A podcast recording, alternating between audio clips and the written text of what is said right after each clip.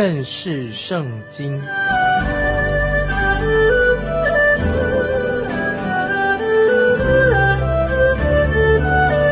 认识上帝的话，把上帝的话带到全世界。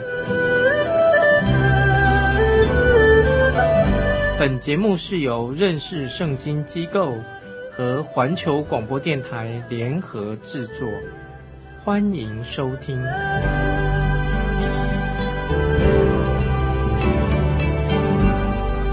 亲爱的听众朋友，你好，欢迎收听认识圣经这个节目，我是麦基牧师。我们看见雅各，他带着他的全家，一共有六十六人来到埃及定居了。约瑟他的策略就是把他的家人安置在歌山地，这在当时是一个在埃及土地是最富庶的一块地，只不过。他们那个时候正处在大饥荒的时期，任何的地土对地主来说都不觉得那么贵重。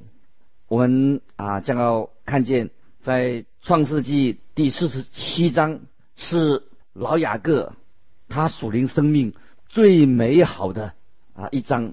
我们在圣经里面首次遇见雅各这个人的时候，他属灵的光景实在是。很差，一直到到到他年老启程到埃及以后，他已经变成一个对神很有信心的人。所以在创世纪第四十七章这一件事情上面，对于雅各的灵命记载的非常的明显。那个时候饥荒越来越严重了，虽然全世界的当时的人都受到影响。但是圣经只提到迦南地和埃及这两个地方，为什么？就是因为这是与圣经历史有关系的发源地。好，现在我们来看创世纪四十七章啊，第一节，约瑟进去告诉法老说：“我的父亲和我的弟兄带着羊群、牛群，并且所有的从迦南地来的。”如今在歌山地，约瑟要把他的父亲和兄弟们介绍给埃及的法老王认识。在他还没有请求法老之前，他已经把他们安顿在歌山地这个地方。这个是约瑟的一个计划，因为他们已经到达那里了，法老会更乐意的把他们安置在那个片土地上。何况他们现在已经在各山地那边已经安定下来的。接着我们看第二、第三节，约瑟从他弟兄中挑出五个人来，引他们去见法老。法老问约瑟的弟兄说：“你们以何事为业？”他们对法老说：“你仆人是牧羊的，连我们的祖宗也是牧羊的。”在那个时候，那个时代，牧羊人跟牧牛的啊，他们是互不往来的。埃及人不喜欢牧羊人，也不喜欢有关于牧羊的这种行业。于是以色列人就有好的机会去干一些埃及人所不想干的行业。现在我们看第四到第六节。他们又对法老说：“迦南地的饥荒甚大，仆人的羊群没有草吃，所以我们来到这里寄居。现在求你容仆人住在歌山地。”法老对约瑟说：“你父亲和你弟兄到你这里来了，埃及地都在你面前，只管叫你父亲。”和你弟兄住在国中最好的地方，他们可以住在歌山地。你若知道他们中间有什么人，就派他们看管我的牲畜。刚才我们已经说过，由于牧羊这个行业在埃及人当中是不受欢迎的，法老所以也乐意有人替他照顾他的牛群。约瑟就把他父亲。介绍给法老王认识。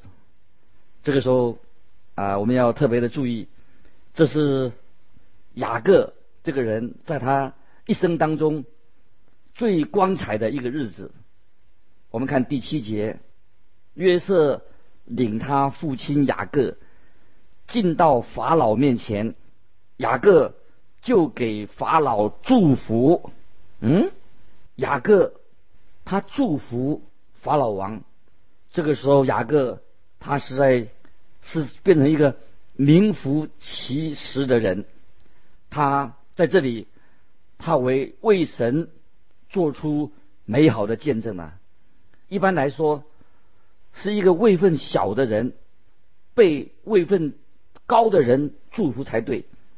可是这个时候，雅各他却祝福法老，他的确在这里为神做了一个美好的见证，因为他祝福当今最有权力的人就是法老王。接着我们来看第八节，法老问雅各说：“你平生的年日是多少呢？”如果雅各还是活在以前那种被老我。被旧人所控制那个老样子的时候，我想大哥一定会这样说：“哎，法老王，我现在呃是一百三十岁了，让我告诉你我生命中的成就吧。在我年轻的时候，呃，我比我的兄长更有办法，我又比我的舅舅有钱，呃，我已经有十二个儿子了，等等等。”他会讲一大套，他会一定会继续的自我吹嘘一番。可是现在的雅各。跟以前的雅各，他变了一个人，完全不一样的。现在我们来听雅各他自己怎么说。我们看第九节，第九节，雅各对法老说：“我寄居在世的年日是一百三十岁，我平生的年日又少又苦，不及我列祖在世寄居的日子。”请你注意，他说到他下到埃及地的时候。是已经一百三十岁了，他在一百四十七岁的时候他离世，因此他在埃及雅各度过了十七年的岁月。他来到埃及以后，他看到了还活着的约瑟陪伴他，要度过晚年的生活，使他可以延长十七年的寿命。他能够和法老王会面，可以给这个老人家。应当是一个自己夸奖自己的机会，可是我们看到雅各这个人，他的灵命的确改变了、更新了，他跟以前大大的不同了。他说他已经一百三十岁了，他的人生实在一无可夸的。他说我平生的日子又少又苦，他没有夸口，曾经他用计谋骗过他的老父亲以撒。反正说他，他说他比不上他的祖先们，他这样说：我不及我列祖在世寄居的日子。他强调说：我不及我列祖在世寄居的日子。接着我们来看第十节，雅各又给法老祝福，就从法老面前出去了。所以我们看见雅各既然已经到了埃及，他应该。有好的机会，可以自己吹嘘自己一下，夸耀一下。可是雅各没有这样做啊，他只承认他自己乃是一个罪人，他是靠着神的恩典才有了今天，是蒙恩得救的。我们今天也也常听到有些基督徒很想要吹牛皮，有的时候啊，我们也称赞啊某些人有多么大的贡献，多么有成就。事实上，如果我们要说真心话的话，我们也应该这样说：我们只不过在神面前，我们是罪人而已。我们一切都是救主耶稣基督，除了他以外，我们一无所夸。我们只夸救主耶稣，我们的主长久以来对我们的恩典和他对我们的宽容忍耐。我们应该把荣耀赞美称颂。归给神，神才是我们赞美的对象。我们要感谢赞美神，因此我们不可以夸口说我们自己很有才能，比我们的先人更有办法。我有一位啊神学院的啊老师，这是我的一个好朋友，他曾经告诉我他自己的一个见证。他曾经之前，他曾经为他父亲感觉到他很瞧不起他的父亲，以他父亲为耻。他说他在念大学的时候啊，有一次他父亲曾经到他学校附近一个教会去讲道，因为他父亲是一个传道人，也是一个圣经老师。我的朋友他对我说，他当时他以他的父亲为耻，不愿意去他讲道的地方，他不想去，他假装生病，就是不想去。他说：“我为我父亲感到的惭愧，我不想让人知道我就是他的儿子。但是，他这个朋友大学毕业以后，经过了很多年在商场里面打滚。他说：我经过许多的困难，然后我现在我对我父亲的看法完全的改观了。在我过去，我总觉得我的父亲很笨，可是我了解到。”现在我了解了，我父亲曾辛苦的抚养这个家庭，而且他又是一位很好的圣经的老师。我自己有人生的苦难历练以后，我回到家里面，我已经发现了我父亲实在是一个很老练的人。我离家的好多年当中，回到家以后，我发现我父亲他比以前更加的历练了。所以最后他的结论就是这样子，他说他的爸爸比他所想象的有智慧的多。这个是不是也是你跟我啊我们的想法的我们的状况呢？在这里我们看见雅各他改变了，他不是以前那个样子。雅各他在这里的见证，他非常的谦卑，因为他的属灵生命已经更新了，他是一个新的雅各。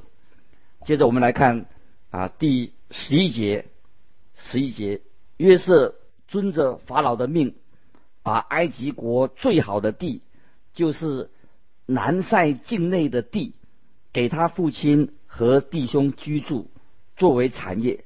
南塞境内啊，就是就是歌山地的意思。接着我们来看第经文的第十二、十三节，约瑟用粮食奉养他父亲。和他弟兄，并他父亲全家的眷属，都是照各家的人口奉养他们。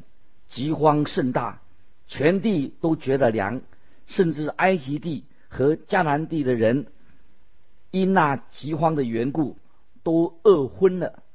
在这里，我们看见啊，只提到埃及跟迦南地这个地方，因为这个两个地方，刚才我们已经说过，是跟。圣经的救恩历史有关系，所以提到这两个地方。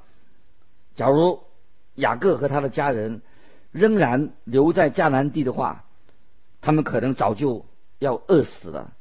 这个时候，埃及地也已经因为饥荒的缘故，不再出产五谷了。好在他们已经先囤积好的粮食，预先囤好囤积好粮食，很明显的。这个时候，大饥荒是遍布了全非洲，因为连那时的尼罗河的水都干渴了。尼罗河的水是属于埃及地的一个生命的命脉，生产的命脉。接着我们来看第十四节，约瑟收据了埃及地和迦南地所有的银子，就是众人敌粮的银子。约瑟把那些银子带到。法老的宫里，或者有人会向约瑟发怨言，抱怨约瑟利用大家在贫穷的时候、饥荒的时候收买他们的地土。换句话说，他用粮，他是用粮食来换取土地。我觉得这种对约瑟的批评是不公平的。首先，约瑟只是一个法老王的代理人，他并没有为自己积财变成有钱人。约瑟他没有个人的私心，他也没有欺诈，他是他是个因为饥荒，他也没有因为饥荒，这个时候他赚了很多的钱啊，他只是提出一个供求互利的原则，有供有求，相互有利的一个原则而已。在我看来，约瑟替法老买地，他提供粮食给人民，使他们可以生活。我认为约瑟只是采用一个供求互利的一个原则上办事儿，你说对不对？啊，接着我们来看啊第十五到二十节啊十五到二十节，埃及地和迦南地的银子都花光了，埃及众人都来见约瑟说。我们的银子都用尽了，求你给我们粮食。我们为什么死在你面前呢？约瑟说：“若是银子用尽了，可以把你们的牲畜给我，我就为你们的牲畜给你们粮食。”于是他们就把牲畜赶到约瑟那里，约瑟就拿粮食换了他们的牛、驴、马。那一年，因换他们的一切牲畜，就用粮食养活他们。那一年过去，第二年，他们又来见约瑟说：“我们不满我主，我们的银子都花尽了，牲畜也都归了我主。我们在我主眼前，除了我们的身体和田地之外，一无所有。你何忍见我们？”人死地荒呢？啊，他说：“你何人见我们人死地荒呢？求你用粮食买我们和我们的地，我们和我们的地就给要给法老效力。又求你给我们种子，使我们得以存活，不致死亡，地土也不致荒凉。”于是约瑟为法老。买了埃及所有的地，埃及人因被饥荒所迫，各都卖了自己的田地，那地就归了法老。当时的饥荒实在太严重了。我们再看第二十一节，至于百姓，约瑟叫他们从埃及这边直到埃及那边，各归都各归各城，很多的人搬进城里面。使他们可以洁净、囤居谷物和提供粮食的地方。你还记得啊？约瑟在一开始，他就是在全埃及的地方设立了这些粮食的仓库。现在他要这些百姓就近取得粮食。现在我们来看二十三、二十四节，约瑟对百姓说：“我今日为法老买了你们和你们的地，看呐。”这里有种子给你们，你们可以种地。后来打粮食的时候，你们要把五分之一纳给法老，四分可以归你们做地里的种子，也做你们和你们家口孩童的食物。约瑟他知道饥荒再过一年就是明年就要结束了，因此他叫他的百姓拿这些种子去播种。我们再看。二十五、二十六节经文，二十五、二十六节，他们说：“你救了我们的性命，但愿我们在我主眼前蒙恩，我们就做法老的仆人。”于是约瑟为埃及地定下长列，直到今日，法老必得五分之一，唯独祭司的地不归法老。当时的埃及百姓都非常。感激约瑟在饥荒的时候这样的来帮助他们可以存活。接着我们来看第二十七到三十一节，二十七到三十一节，以色列人住在埃及的歌山地，他们在那里治了产业，并且生育甚多。雅各在埃及地十七年，雅各平生的日子是一百四十七岁。以色列的死期近了，以色列就是雅各啊，雅各他死期近了，他就叫了他儿子约瑟来说：“我若落在你眼前蒙恩，请你把手放在我大腿底下，用慈爱和诚实待我，请你不要将我葬在埃及，我与我祖父我祖我父，我与我祖我父同睡的时候，你要将我带出埃及，葬在他们所葬的地方。约瑟说：“我必遵着你的命而行。”雅各说：“你要向我起誓。”约瑟就向他起了誓。于是以色列在床头敬拜神啊，在床头是意思就是扶着帐头敬拜神。约瑟他答应了他父亲雅各的要求，将来他会把他带回迦南地区安葬。我相信有几个原因使得雅各他要求葬在迦南地。第一个原因是他已经一百四十七岁了，所以他警觉到他随时都会死在埃及地。另外一个原因，约瑟他很成功的替替法老收取了所有的地图。雅各会认为约瑟可能还要继续长居留在埃及地，所以他自己回到迦南地的机会很小了哦，所以他就啊要告诉。雅各，约瑟要告诉雅各，告诉约瑟该怎么做。哦，雅各把他的心意告诉了约瑟。在这里，我们要啊明白，雅各的这个要求，乃是证实了雅各他是对神有信心的人，他是对神非常有信心，因为他知道啊神曾经与他的先祖曾经立过约。所以我们要注意到这一点，因为我们继续查考圣经的时候，这一点会重复的出现，就是旧约的盼望是一个属地的盼望，在地上，他在这个地方，在这个地上，他有盼望。亚伯拉罕相信他会在那个感恩，他他会在应许之地，他感谢神，他知道他会从那里死里复活，从死里复活。因此，他就希望埋葬在应许之地。雅各的父亲以撒也是有同样的信念。现在雅各也表达了同一个想法。旧约圣经里面所提到的盼望，不是是圣徒，不是圣徒在空中与主相遇，然后才进到新耶路撒冷。这个就是将来教会的永恒的居所。旧约的盼望，他们所想的盼望是什么呢？就是基督的国度将要建立在地上。那个时候，以色列伟大的盼望就实现了。以色列民将要在这个地上的国度里面从死里复活。那这个国度就是千禧年，将会有一段试验的时期之后，永恒的国度就会一直的延续下去。这个就是雅各不愿意被葬在埃及的原因。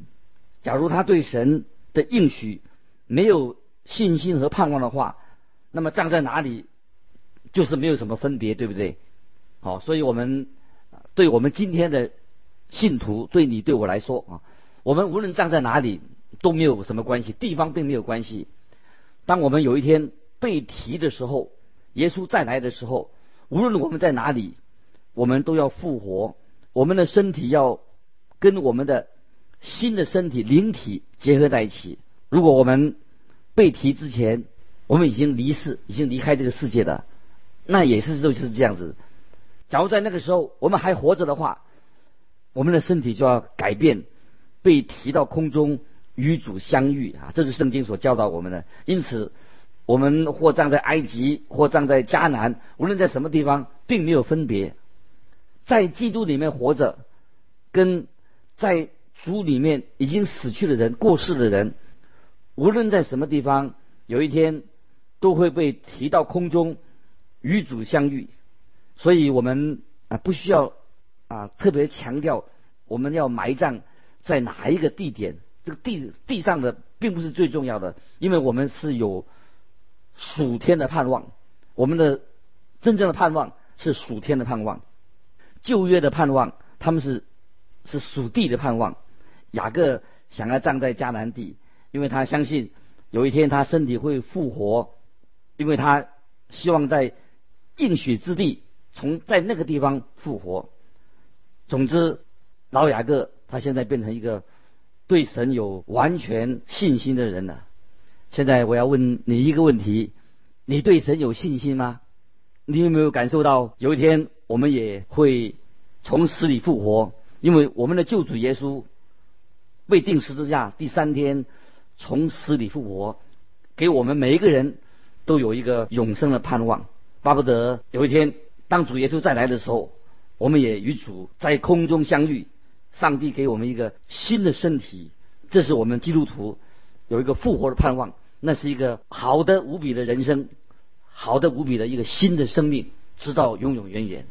因为时间的关系啊，今天我们就讲到这里啊，欢迎你来信寄到环球电台认识圣经麦基牧师收，麦是麦田的麦，基是基督的基，再见。愿神祝福你。